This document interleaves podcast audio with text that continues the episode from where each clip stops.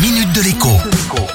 Bonjour à tous. Je vous ai déjà parlé dans la Minute Éco des imprimantes et de leurs consommables qui coûtent parfois très très cher. Alors on rappelle ici le modèle économique des fabricants d'imprimantes. Ils vous proposent des combinés, imprimantes scanner, pour parfois moins de 50 euros, sur lesquels ils ne gagnent pas un centime, voire parfois même perdent de l'argent.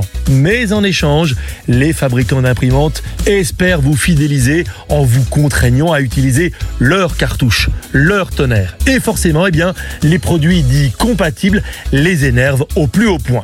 Voici quelques semaines, Hewlett Packard, le leader incontesté avec près de 50% de part de marché, a déployé une mise à jour à distance du logiciel de ses imprimantes.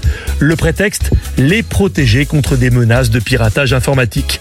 Mais en réalité, cette mise à jour avait une autre fonction bloquer tous les consommables dits compatibles.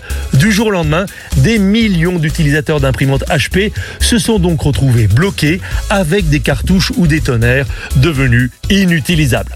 Si la plupart se résignent à acheter des consommables de la marque, d'autres se rebellent comme en 2016. Cette année-là, HP encore avait fait exactement la même chose mais avait dû faire machine arrière sous la pression des utilisateurs.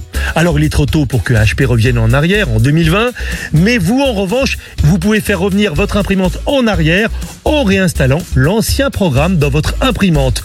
Vous trouverez assez facilement en cherchant sur la toile comment vous y prendre. À demain. La minute de l'écho avec Jean-Baptiste Giraud sur radioscoop.com et application mobile Radioscoop.